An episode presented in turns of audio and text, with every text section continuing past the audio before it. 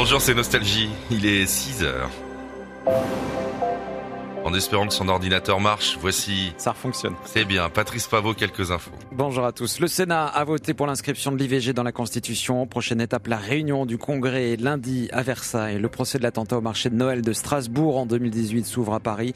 La météo, temps instable ce matin du sud-ouest au nord, des éclaircies à l'est. Le vote historique du Sénat à l'inscription de l'IVG. Visiblement, non, ça ne fonctionne plus. Alors on va prendre une autre solution. Avec un, un vote historique, l'inscription de l'IVG dans la Constitution a franchi hier son étape la plus délicate au Parlement avec le vote largement favorable des sénateurs. Malgré les réticences de certains à droite et au centre, l'hémicycle s'est prononcé en faveur d'une liberté garantie à l'interruption volontaire de grossesse sans modifier le texte du gouvernement. Le président Macron a salué un pas décisif. Le chef de l'État a immédiatement convoqué le congrès des deux chambres du Parlement lundi prochain à Versailles. Une majorité des trois cinquièmes sera nécessaire pour une adoption définitive, elle ne fait aucun doute au vu des votes successifs des deux assemblées. Euh, Pour le ministre de la Justice, Éric Dupont-Moretti, la France sera le premier pays au monde à protéger l'avortement dans son texte fondamental. Après sa prise de parole au César, discours au Sénat, l'actrice Judith Godrèche a rendez-vous ce jeudi dans le cadre solennel du palais du, du palais du Luxembourg. Elle pourrait offrir un relais politique à son discours sur le silence entourant les jeunes victimes de euh, violences euh, sexuelles.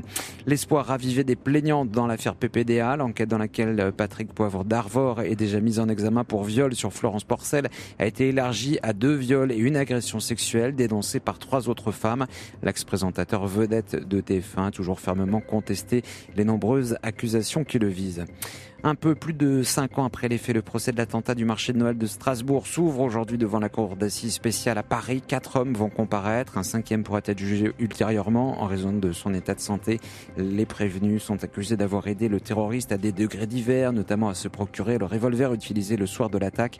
Attaque qui a fait cinq morts et 11 blessés le 11 décembre 2018. Eric Ravel. Il est 19h48 ce soir-là, le marché de Noël s'apprête à fermer ses portes quand retentissent les premiers coups de feu dans une petite rue à deux pas de la cathédrale de Strasbourg. Shérif Shekat vient de faire ses deux premières victimes. Avec un vieux revolver et un couteau, l'homme de 29 ans prend pour cible les passants au hasard.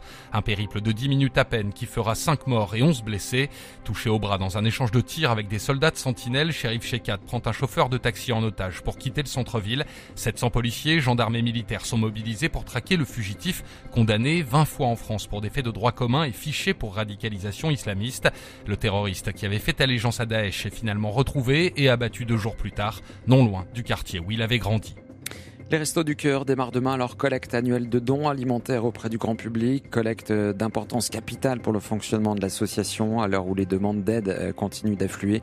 Euh, L'objectif est d'obtenir 9000 tonnes de dons.